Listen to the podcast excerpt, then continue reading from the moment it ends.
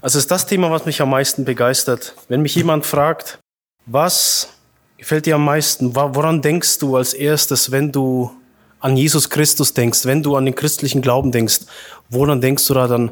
Es ist wirklich diese Gnade und ich freue mich, Manni, dass du von einer Gnade gesprochen hast, die unseren Verstand sprengt, weil genau das habe ich auch vor zu behaupten, auszusagen, dass es nicht nur schwer, sondern vielleicht sogar nicht möglich ist, hier die Gnade im vollen Umfang zu begreifen oder was das ist, wenn Gott uns Gnade zukommen lässt. Und es war vor einigen Jahren, dass eine, eine Konferenz stattgefunden hat mit der Frage, was unterscheidet das Christentum, den christlichen Glauben von allen anderen Religionen in dieser Welt? und einige kamen dann mit dem Gedanken auf, ja, das ist die Lehre, dass Gott Fleisch wurde.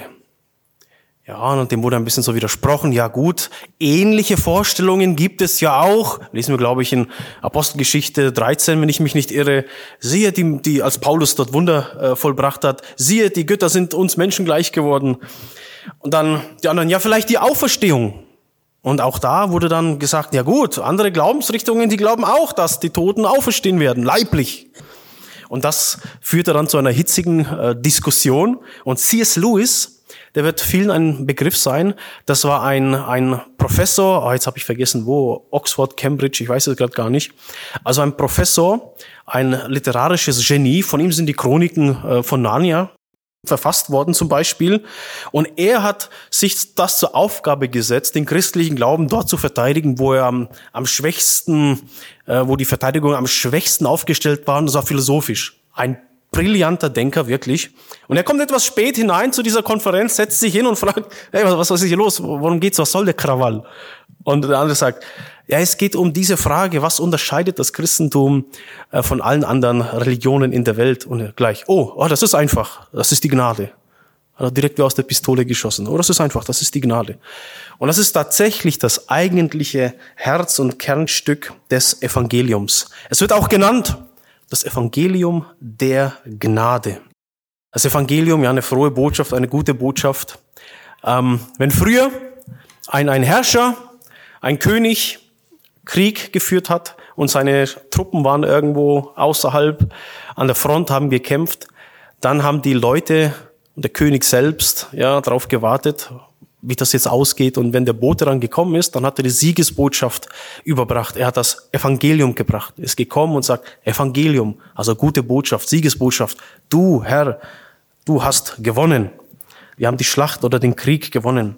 Und das ist das Evangelium. Es meint den stellvertretenden Tod, das Sterben des Herrn Jesus am Kreuz für die Sünden und seine Auferstehung. Das ist das Evangelium und dass man durch den Glauben an das, was ein anderer getan hat, vor Gott gerecht gesprochen wird. Dass es nicht um die eigene äh, moralische Vollkommenheit geht, dass wir nicht einen guten Charakter haben, einen moralischen Charakter, dass wir rechtschaffend leben würden oder dass wir Gebote halten würden oder dass uns die Taufe retten würde oder der Kirchgang oder sonst etwas.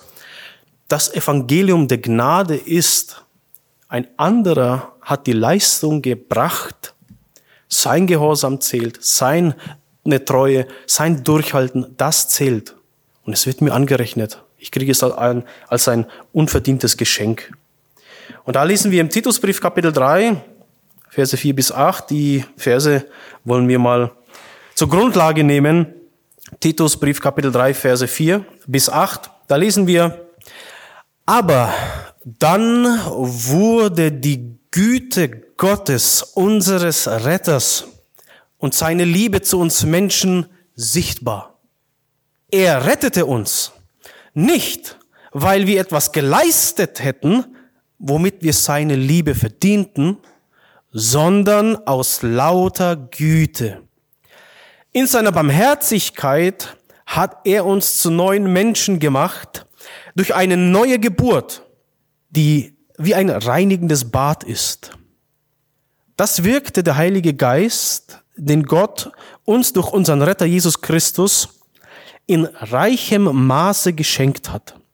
So sind wir allein durch seine Gnade von aller Schuld befreit, Als seine Kinder und Erben dürfen wir jetzt die Hoffnung auf das ewige Leben haben. Das steht unumstößlich fest. Aber wir wurden durch die Güte Gottes, unseres Befreiers, gerettet. Durch eine neue Geburt. Aus lauter Güte zu neuen Menschen gemacht.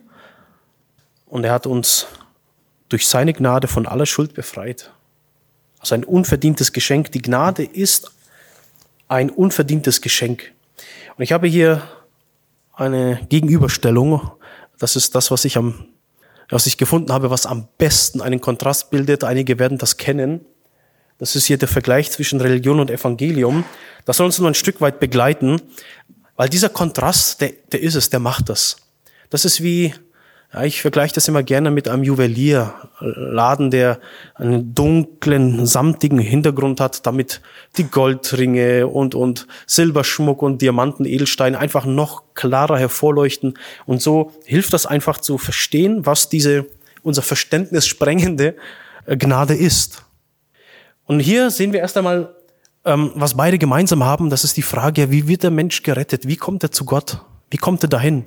Und vom Wesen her wird das so deutlich, einfach an drei Stichpunkten mal verdeutlicht. Bei den Religionen geht es darum, dass ich mir das verdiene, meinen Platz bei Gott verdiene, indem ich Leistung bringe. Und das natürlich ein lebenslang, ein Leben lang. Das, ja, bei den Religionen, nehmt welche ihr wollt, da gibt es keine religiöse, spirituelle Rente. Du musst Leistung bringen, Regeln, Gesetze einhalten und das ein Leben lang bis zum Tod. Beim christlichen Glauben geht es nicht darum, was der Mensch tut, sondern was hat Gott getan. Und ich nehme das im Glauben an. Was hat Gott getan? Er ist in Jesus Christus Mensch geworden und am Kreuz gestorben, wie wir gelesen haben. Und man bekommt das durch den Glauben angerechnet, geschenkt. Ein unverdientes Geschenk. Und das sofort in dem Augenblick, wo ich das höre, dass Jesus Christus, der Sohn des lebendigen Gottes, selbst Gott, der Fleisch wurde, am Kreuz für die Sünden starb und am dritten Tag auferstanden ist. In dem Augenblick, wo ein Mensch das hört, da wird er gerettet. In dem Augenblick, wo er das hört. Und der Jesus sagt in Johannes Evangelium Kapitel 5, Vers 24, da sagt er, wer meine Worte, meine Botschaft hört und glaubt, also bei wem sich das Evangelium mit Glauben verbindet, wer es im Glauben aufnimmt, seine Hoffnung, sein Vertrauen in Jesus Christus setzt, da sagt er, wer meine Botschaft hört und glaubt dem, der mich gesandt hat, der hat ewiges Leben. Er hat es. Er kommt in kein Gericht mehr. Er ist vom Tod ins Leben hinübergegangen. Und das andere, das ist letztendlich Gesetz. Das sind Gesetze einzuhalten, Gebote, Regelwerke, um zu Gott zu kommen. Das ist das Gesetz. Und hier haben wir es mit Gesetzmäßigkeiten zu tun und das, das fasziniert mich auch immer. Der Gedanke, ich habe das in der Jungschar dann auch schon gebracht, ähm, was ein Gesetz ist. Warum nennen wir etwas ein Gesetz? Warum nennen wir etwas ein Gesetz? Da habe ich einen Kugelschreiber oder einen Stift genommen und habe den immer wieder fallen lassen. Also wir sprechen von einem Gesetz, wenn wir keine Ausnahme kennen. Und das Gesetz von Saat und Ernte wird uns in der Bibel vorgestellt. Paulus sagt, irrt euch nicht. Gott lässt sich nicht spotten. Was der Mensch sät, das wird er auch ernten. Und die Bibel sagt so deutlich, auf die Sünde steht der Tod. Das heißt erst einmal Trennung von Gott. Als allererstes sofortige Trennung von dem, der das Leben selbst ist, der allem Leben gibt und es auch erhält und auch als einziger das Recht hat, Leben wieder zu nehmen. Und der, den er dazu berechtigt, etwa ja, eine Obrigkeit, ein Staat oder so. Aber Gott sagt, es gibt ein Gesetz von Saat und Ernte und auf die Sünde steht der Tod. Das Gesetz kennt keine Ausnahme, es kennt keine Gnade. Es ist unerbittlich. Das Gesetz ist unverzeihlich.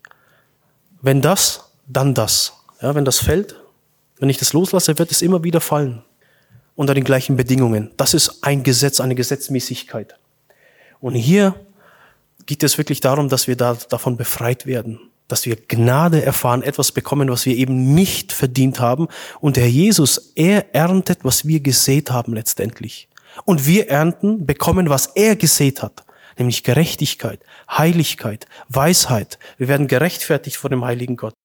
Charles Ryrie, der war das, der hat genau das gesagt, was Manny vorhin angesprochen hat. Er hat gesagt, die Gnade ist schwer zu verstehen, vielleicht sogar unmöglich. Zumindest hier in unserem Zustand im Himmel dann wohl ja, aber so vollständig wie Gott selbst. Wir können Gott kennen, ja, wie man einen Menschen kennt. Ja, den kenne ich. Oder ich kenne meine Frau. Sind jetzt dann bald seit fünf Jahren verheiratet. Ich kenne meine Frau. Aber ich lerne sie immer und immer von Jahr zu Jahr besser kennen. Und so kann man ähm, die Gnade verstehen, aber doch, sie ist unerschöpflich. Man kann sich da immer tiefer und immer weiter hineindenken, weil sich dort das Wesen Gottes selbst im Evangelium der Gnade offenbart, kann man da zu keinem Abschluss in dem Sinne kommen. Und das ist einfach ein faszinierender Gedanke, ja. Und er sagte, während meines Theologiestudiums, da hat er einen, einen Nebenjob gehabt bei etwas, ja, was hier vielleicht der CVJM ist. Und da hat er mit ja, sozial benachteiligten Kindern gearbeitet. Die haben 40, 50 Kids genommen, in den Bus gepackt und zu seinem Freizeitgelände gefahren, das an, einem Wasser dort gebaut war, ich glaube so ein See. Und nachts lag er eben da und wurde von ungewöhnlichen verdächtigen Geräuschen geweckt und dann haben einige seiner Gruppenleiter, ja, der hat einige Teens dann äh, zu ja, Hüttenleitern dort quasi bestimmt und die haben sich aufgemacht nachts, äh, ziemlich schon früh, es war eigentlich schon ziemlich früh, am Tag und die haben sich aufgemacht und ein Boot dort ins Wasser gelassen. Und das hat er dann gemerkt. Und als sie dann gemerkt haben, oh, er weiß Bescheid, er hat uns gesehen. Sie sind weit rausgefahren und haben dort getobt, ja, geblödelt. Und dann sind die klammheimlich, ja, in die Zelte gegangen, haben gewusst, oh, er weiß Bescheid.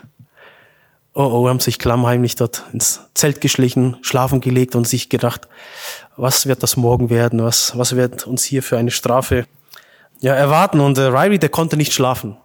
Der konnte nicht schlafen. Er hat dem Abend zuvor gepredigt über Vergebung.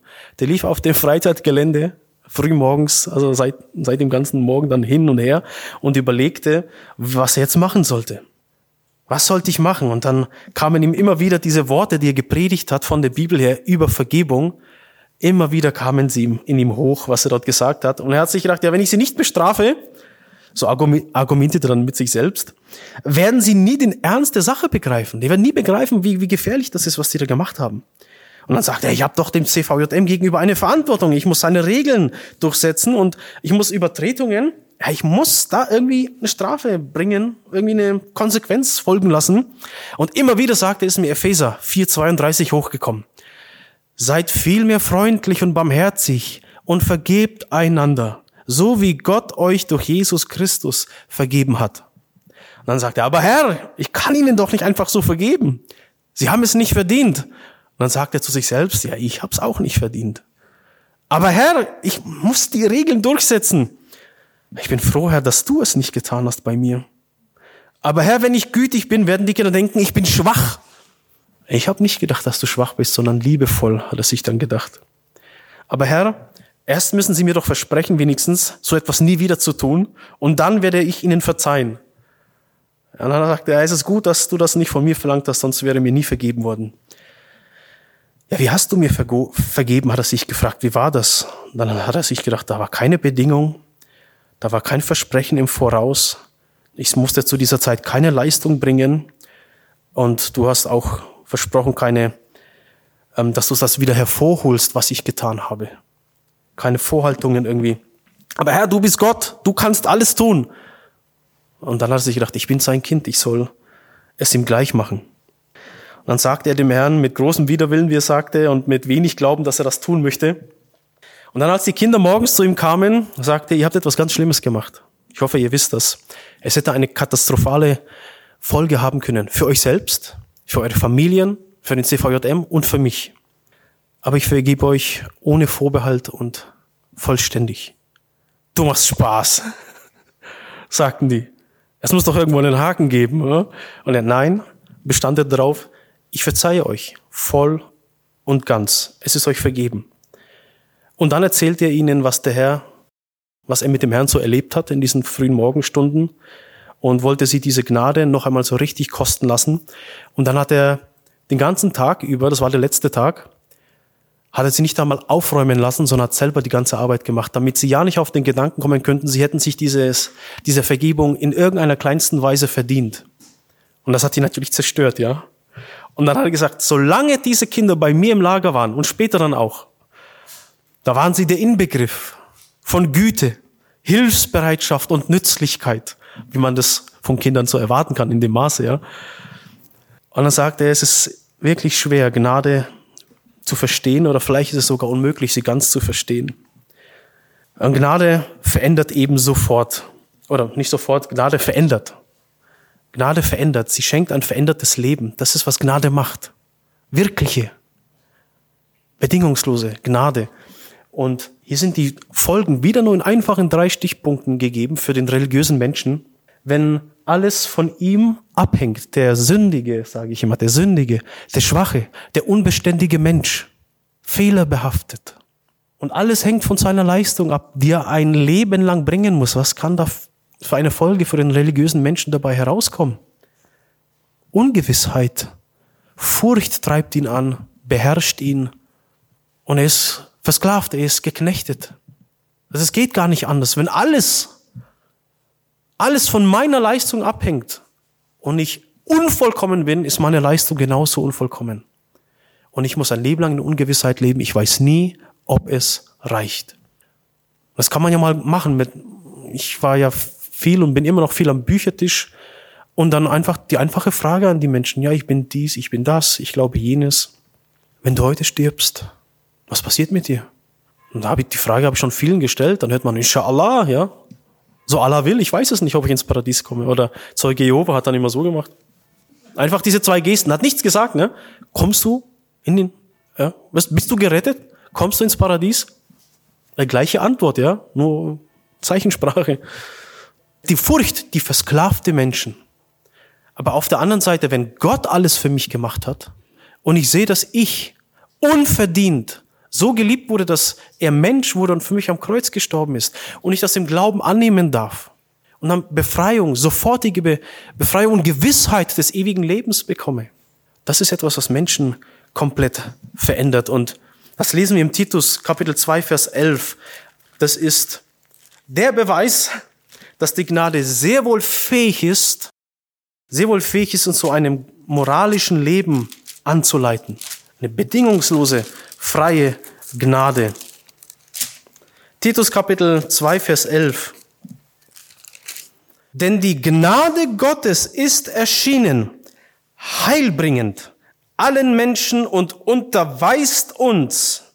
Ja, sie lehrt uns, sie erzieht uns, damit wir die Gottlosigkeit und die weltlichen Begierden verleugnen und besonnen und gerecht und gottesfürchtig leben in der jetzigen Zeit, indem wir die glückselige Hoffnung und Erscheinung der Herrlichkeit unseres großen Gottes und Jesus Christus, das ist er, erwarten. Also die Gnade ist es, die uns erzieht, allem gottlosen Treiben abzusagen. Es ist diese unverdiente Gnade, was er mir Gutes getan hat, unverdient. Ich habe das Gegenteil davon verdient. Genauso wie diese Jungs, die waren dann ein Inbegriff ja, von Höflichkeit, Hilfsbereitschaft, und das absolut ungezwungen. Und das führt bei uns nämlich zu Liebe und zu Freiheit, weil was ich aus Liebe mache, das mache ich aus Freiheit. Da ist null Zwang dabei. Das kann sehr mühsam sein, aber ich entscheide mich dazu, es zu tun aus Liebe, weil Gott mir so in Gnade begegnet ist. Und ich habe das mal an zwei an zwei Videoclips habe ich das mal so eindrücklich gemerkt. Das waren wirklich krasse Szenen aus dem Gerichtssaal jeweils. Da war ein Massenmörder, der mehrere Menschen, also junge Mädchen, vergewaltigt und umgebracht hat. Und dann hat man wechselweise die vielen Verwandten dieser Mädchen gesehen. Und er saß dort, ja, mit seiner Schnauzerbrille, so, ich, hat eigentlich sehr sympathisch ausgesehen, ein, wie ein einfacher, sympathischer Mensch mit so einer Brille sitzt da, schaut die so an. Absolut regungslos. Ja. Absolut regungslos schaut sich an, hört sich das an und die natürlich einer nach dem anderen. Ich wünsche so sehr so eine Frau, dass du in der Hölle schmorst. Wirklich so hasserfüllt sind sie ihm begegnet. Was der mit ihren Kindern angestellt hat, ja, das kann man sich ja gar nicht vorstellen. Und dann, als letztes kommt dann so ein älterer Mann, Bart, grau schon, ja, so ein Hemd, so ein Hosenträger, so ein Bäuchlein, kommt und, Sir, ja, mein Herr, Sie haben es mir nicht einfach gemacht, meinen Glauben zu leben. Und dann sagt er eben, aber ich möchte wissen, dass Ihnen, ich möchte, dass Sie wissen, dass Ihnen vergeben ist. Hat er halt erzählt, dass er, dass er Christ ist und dann, Sir, you are forgiven. Und dann, das war die einzige, äh, einzige Moment, wo er dann das Weinen angefangen hat, wo plötzlich er so geweint hat und der, der, der Massenmörder und Vergewaltiger dort. Das hat ihn wirklich bewegt. Das hat er nicht erwartet, das hat er nicht verdient und das ist die Gnade, die die Herzen einfach zerbricht, erobert für sich.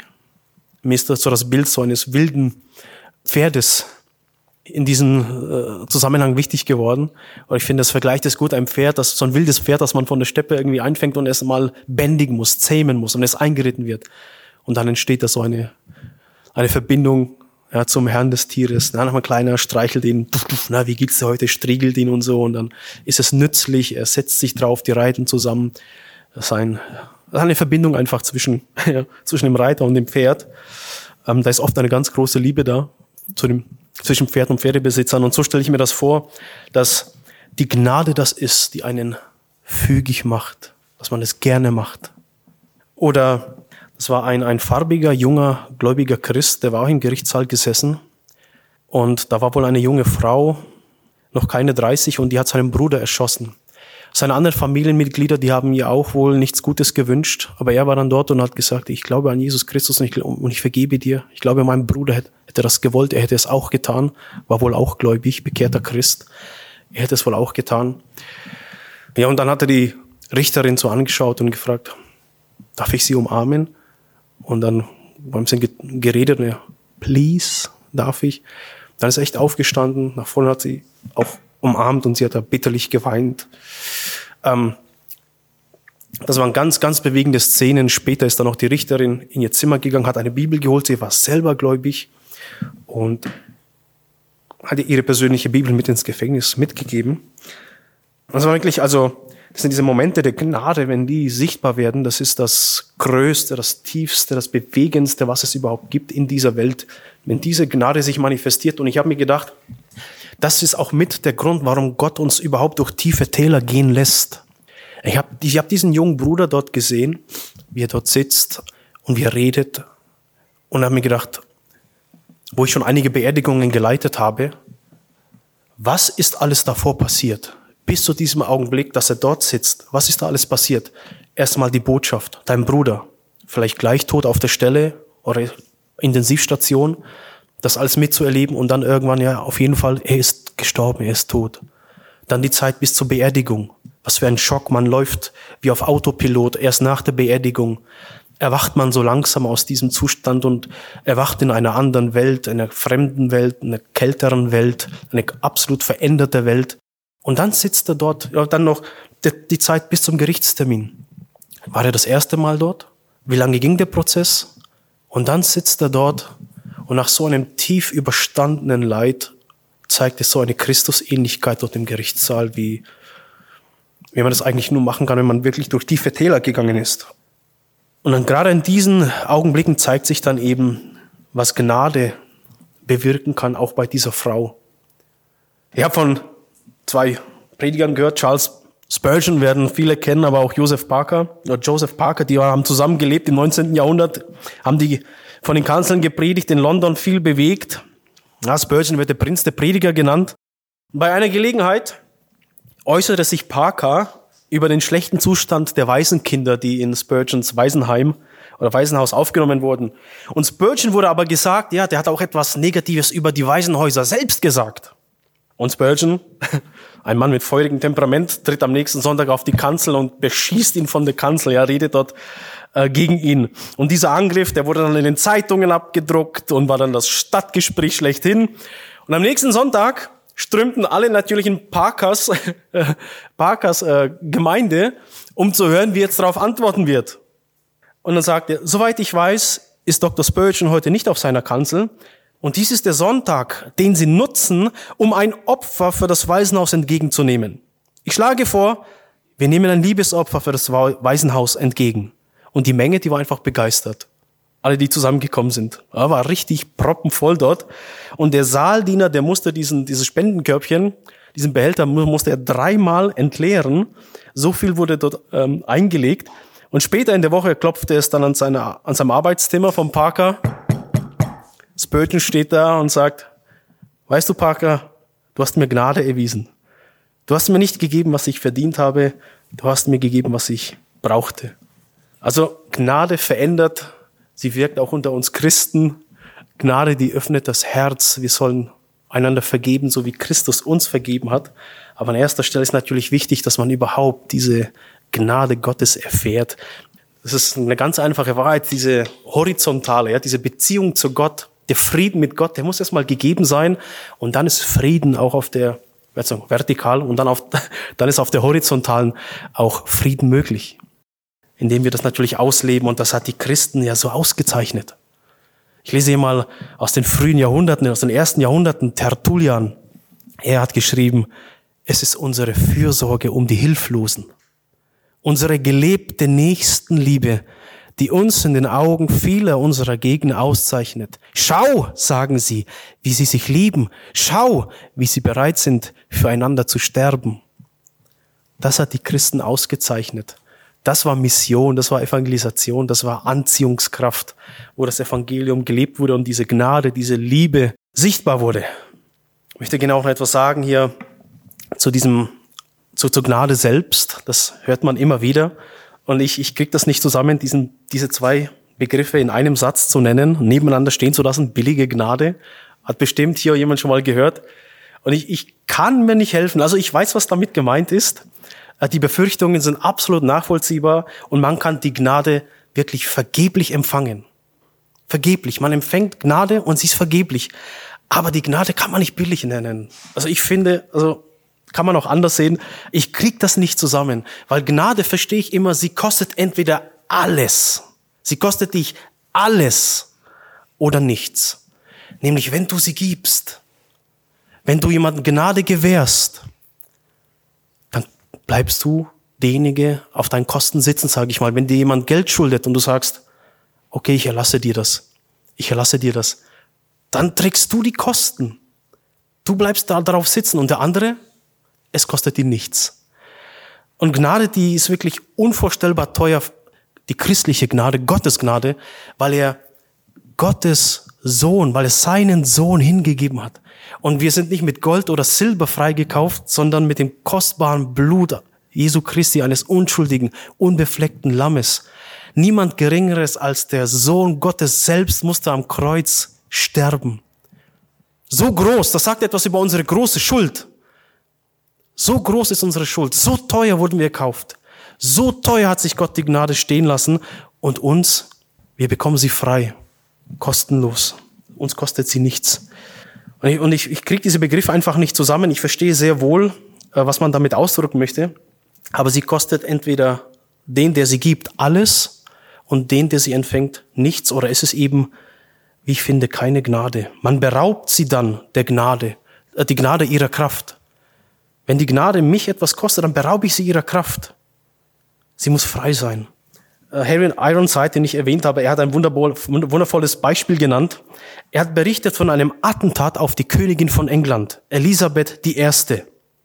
Und diese Attentäterin, sie war als männlicher Page verkleidet und hat sich in die Umkleideräume der Königin versteckt, mit einem Dolch bewaffnet, sie ihr, den sie ihr ins Herz ja, platzieren wollte. Was sie aber nicht gewusst hat, ist, dass die Leibwache der Königin alle Räume gründlich durchsucht, bevor sich die Königin zur Ruhe begibt. Und dann, ja, kann man sich das vorstellen? Man geht in den Raum, da wo die Kleider hängen, schiebt, und dann plötzlich schiebt man ihn auf die Seite, schaut durch, und plötzlich ist da jemand bewaffnet. Und dann wird sie ja, vor die Frau gebracht mit dem Dolch, hier ist er, hier ist sie. Und was macht sie dann? Sie wirft sich auf die Knie vor der Königin und sieht, okay, menschlich gesehen, eine absolut auswegslose, hoffnungslose Situation. Und dann fällt sie vorher auf die Knie und fragt quasi und bittet von Frau zu Frau, bitte sie sie um Gnade. Und die Königin Elisabeth soll sie etwas kalt angesehen haben und dann mit leiser Stimme gesagt haben, wenn ich Ihnen Gnade zeige, was versprechen Sie für die Zukunft? Und die Frau hat dann aufgesehen und gesagt, Gnade, die Bedingungen hat, Gnade, die durch Vorsichtsmaßnahmen gefesselt ist, ist gar keine Gnade. Und die Königin Elisabeth hat den Gedanken sofort verstanden und ge gesagt, Sie haben recht. Ich spreche Sie frei aus meiner Gnade. Und dann hat man sie als freie Frau weggeführt. Als freie Frau ist sie davongegangen. Einfach so. Weil sie Gnade erfahren hat. Und die Geschichte zeigt uns, dass Elisabeth von dem Moment an keinen treueren, keinen hingebungsvolleren Diener hatte als diese Frau, die ihr das Leben nehmen wollte anfangs. Und genauso wirkt die Gnade im, im Leben von jedem einzelnen Menschen. Ein verhasster Mensch wird zu einem geliebten Mensch. Und der nächste Punkt ist, dass die Gnade anzunehmen nicht einfach ist. Der Ryrie hat dann gesagt, also wenn es für diese Kinder schon schwierig war, einen Akt der Gnade zu verstehen und erstmal anzunehmen, ja, du machst ja Spaß, wo ist da der Haken? Ja, ich glaube dir nicht. Das kann ich jetzt gerade nicht glauben, dass das wahr ist. Und er sagt, wenn es für sie schon schwierig war, einen Akt der Gnade zu verstehen, der in einer Nacht eine Sünde vergab, um wie viel schwieriger war es dann für uns, Gottes Gnade zu verstehen, die all unsere Sünden vergibt, Tag und Nacht, ohne Vorbedingungen, ohne Leistung, ohne Rückerinnerung. Und ich habe von einem Missionar gehört, der hat berichtet, und der hat unten in ähm, Hindus äh, ja, missioniert, und da hat er es einem Guru, so einem, so einem geistlichen oder geistigen Führer dort dann erzählt, spirituellen Führer, muss ich sagen. Und er hat gesagt, interessante Philosophie, aber zu einfach. Es ist zu leicht. Ja, die sind es gewohnt, sehr, sehr früh aufzustehen, sich zu kasteien, Askese zu üben und sich so aus diesem Rad der Wiedergeburt hinaus zu erleuchten, sage ich jetzt einfach mal, ja. Und in einem Verdienstsystem sind wir alle groß geworden. Wir sind alle in einem Verdienstsystem groß geworden, in dem Akzeptanz, Annahme auf Leistung beruht. Tu dies und ihr werdet belohnt werden. Tust du das nicht, dann wirst du bestraft. So einfach läuft das. So einfach läuft das. Und diese Art von Verdienstsystem, das durchdringt wirklich unser ganzes Leben und eigentlich alle Religionen. Und es ist nicht leicht, jemanden zu glauben, der sagt, ich mache dir etwas Gutes, ich tue dir etwas Gutes, obwohl du es überhaupt nicht verdient hast. Drum fällt das den Menschen, glaube ich, echt schwer. Ja, lass dir nichts schenken, dann schuldest du auch niemandem was. Ja, wie? Ich habe gedacht, das ist geschenkt, warum schulde ich ihm dann etwas?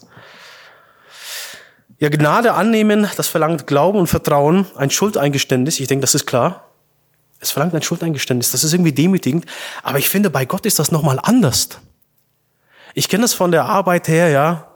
Da habe ich hier und da, lebhafte ich bin, sage ich mal, äh, hier und da jemanden auch mal kurz vom Kopf gestoßen mit dem, was ich gesagt habe, einen, einen Witz zu viel ja, an der falschen Stelle, in einem falschen Ton vielleicht, war gar nicht böse gemeint. Aber dann das zu wissen und, zu wissen, ah, ich muss hingehen und ich muss um Vergebung bitten. Und dann lieferst du dich den Menschen ja, wenn du das machen musst, ja vollkommen aus. Du weißt nicht, wie er reagieren wird. Wird er sagen, hau ab, du Depp. Will dich nie wieder sehen? Oder, ja, wie wird er reagieren? Werde ich Gnade finden? Wird er mir gnädig sein? Und bei Gott, da lesen wir davon, dass er sein Leben, sein Sohn in die Welt gesandt und er hat sein Leben für uns gegeben, als wir noch Sünder waren. Sagt, für einen Gerechten, ja, für so einen, der sagt, tue Recht und scheue niemanden. Für so einen, da stirbt keiner. Aber für einen gütigen Menschen, ich denke da immer an Mutter Teresa, die ihr Leben im Dienst für die Armen geopfert hat, für so einen gütigen Menschen, da wagt es vielleicht, sagt Paulus, vielleicht wagt es für so einen jemand zu sterben. Aber Gott zeigt oder beweist seine Liebe zu uns dadurch, dass Christus für uns gestorben ist, als wir noch Sünder waren. Also wir wissen, dass Gott uns gnädig ist. Apostel Paulus sagt, wir bitten an Christi Stadt, wir sind Botschafter für Christus, er hat uns gesandt und wir bitten, lasst euch versöhnen mit Gott. Er ist der Erste, der den ersten Schritt macht, die Hand ausstreckt. Friede, komm. Ich habe bezahlt, deine Schuld ist bezahlt, ich, ich will dir Gnade geben, der eilt uns entgegen, ich will dir Gnade geben. Und wir bitten an Christi Stadt, sagt Paulus, lasst euch versöhnen mit Gott. Und es meint dann natürlich ein Ende der Re Rebellion. Ja, wenn ich sage, okay, ich nehme das an, ich will, ich brauche Gnade, ich weiß, was mir dann sonst droht. Ich will Frieden machen mit Gott, bevor, bevor es hier zu Ende geht, weil dann kommt das gerechte Gericht und dann sieht es übel aus, weil Gott wird mich gerecht richten. Er wird mich gerecht richten. Und ich habe von einem Fall in der Geschichte gehört, einfach unglaublich, vom König Saleukos. Das könnt ihr gerne googeln, aber nur auf dem englischsprachigen Wikipedia findet man das beschrieben. König Saleukos, ein Grieche, ungefähr 700 vor Christus, somit Jesaja, dem Propheten Jesaja ungefähr zeitgleich gelebt. Und er ist in die Geschichte eingegangen, weil er als erster Grieche die, Gesetze hat schriftlich niederschreiben lassen. Es hat ihm nämlich richtig gestunken, dass die Reichen, die Vornehmen, sich immer freigekauft haben, nachdem sie irgendein ähm, wie man sagt, ungeschriebenes Gesetz, aber das da war, gebrochen haben. Und hat er es schriftlich niederschreiben lassen, weil er die Wahrheit und die Gerechtigkeit geliebt hat. Das war ein Mann der Gerechtigkeit und dafür war er bekannt. Und dann hat er auf Ehebruch die Blendung ausgestellt. Das heißt, die wird das Augenlicht genommen, beide Augen. Und dann hieß es, das Gesetz verlangt zwei Augen auf Ehebruch. Und das wurde dann hier und da ausgeführt ohne Gnade. Das Gesetz kennt keine Gnade. Das Gesetz kennt keine Ausnahmen. Und eines Tages, das ist wirklich bezeugt, hat man seinen eigenen Sohn vor ihn gebracht, der beim Ehebruch erwischt wurde. Und das ist natürlich jetzt eine spannende Situation, wenn wir uns in ihn hineinversetzen. Da ist er, der Mann der Gerechtigkeit, ein Mann, der die Wahrheit liebt. Und ich kann mir so richtig vorstellen, wie zwei Kräfte in ihm ziehen und arbeiten. Die Liebe zur Wahrheit, zur Gerechtigkeit, zum Gesetz und auf der anderen Seite die Liebe des Vaters zu seinem Sohn. Und was hat er getan? Er hat seinem Sohn ein Auge nehmen lassen und sich eins. Das Gesetz hat zwei Augen gefordert, zwei Augen hat es bekommen. Und das Auge des Königs ist viel mehr wert als was weiß ich wie viele Augen. Da hat niemand irgendwas gesagt. Das war dann sogar, oha, das ist ja noch viel, viel mehr. Aber selbst das ist ein schwacher Vergleich und trifft nicht das Evangelium der Gnade. Das ist nicht so, als ob wir 50 Prozent für unsere Schuld sühnen müssten und die anderen 50 Prozent hätte der Herr Jesus am Kreuz gesühnt. Er hat unsere ganze Schuld am Kreuz getragen. Und alles ist dem Menschen vergeben, wenn er kommt und glaubt, dass es für ihn geschehen ist und dass Christus aus den Toten auferweckt wurde leiblich. Das ist Gnade. Ein unverdientes Geschenk. Wir haben alles Mögliche getan, damit wir uns das nicht nicht verdienen. Alles, was man sich vorstellen kann, an dagegen zu arbeiten, das haben wir getan. Und letzter Vergleich, der mir so wichtig geworden ist, ist der mit dem World Trade Center. Kennt, kennt ihr das noch? Also habt ihr das noch vor Augen, meine ich? Das World Trade Center. Also ich war, ich war geschockt. Ich war regelrecht geschockt. Ich war wie betäubt und habe die Videoaufnahmen gesehen und dann sieht man da irgendwas sich so bewegen und die Kamera, die zoomt dann noch so heran und dann sieht man, das sind Menschen, das sind Menschen, die vom Gebäude runtergesprungen sind in den Tod, sie lieber diesen Tod gewählt haben, als bei lebendigem Leibe von den Flammen verzehrt, verbrannt zu werden. Und ich habe mir gedacht, wie schrecklich ist das? Was, was, was ist den Menschen vorgegangen, ne? dass, dass sie das getan haben? Dieser Entschluss, das zu machen. Und für, für mich ist das ein Bild auf das Evangelium geworden. Ähm, unten das brennende Feuer, das lodernde Feuer, das Gericht Gottes. Da kommst du nicht durch die Heiligkeit Gottes, da komme ich nicht lebend davon. Das geht nicht. Und das andere, ja, sich durch einen Sprung, durch eigene Kraft irgendwie zu retten, das geht auch nicht. Das ist, als ob ich von hier mit Anlauf auf den Mond springen wollen würde. Das geht nicht. Gottes Maßstab der Vollkommenheit und Perfektion, der ist zu hoch, zu groß, den erreiche ich nicht. Da fallen wir alle unten durch. Es gibt keinen Unterschied. Alle haben gesündigt. Niemand erreicht die Herrlichkeit Gottes. Und nur diese zwei Möglichkeiten hat man. Und dann ist Jesus in diesem Bild einer wie dieser Helden, dieser Feuerwehrmänner, die dabei, Menschen zu retten, dabei gestorben sind. Und ich stelle mir das so vor, er hat einen, einen feuerfesten Anzug, seine Heiligkeit, seine Gerechtigkeit. Mit Maske, Helm und dann kämpft er sich durch, ihm macht das Feuer nichts. Er kämpft, kämpft sich durch, wird in allem versucht wie ich, aber ohne Sünde. Dann kämpft er sich durch bis nach oben ans Dach, wo ich bin, wo mich der sichere Tod erwartet. Und dann zieht er mir seinen feuerfesten Mantel um, seine Maske, sein Helm, und ich kann durch das Gebäude laufen, von den Flammen unberührt, weil ich bekleidet bin mit der Heiligkeit und Gerechtigkeit des Sohnes Gottes, Jesus Christus. Und er ist oben und erleidet das Gericht Gottes, verbrennt dort. Er erfährt das, was ich eigentlich erfahren sollte. Und in diesem Bild verstehe ich uns, verstehe ich die ganze Welt, verstehe ich jeden einzelnen Menschen. Entweder kann er sagen, ich bin schuldig, keine Frage, aber ich habe Jesus Christus. Und ich stelle den Menschen dann immer gerne eine Frage, wenn ich im Gespräch mit ihnen war, ich nenne das die Gewissensfrage.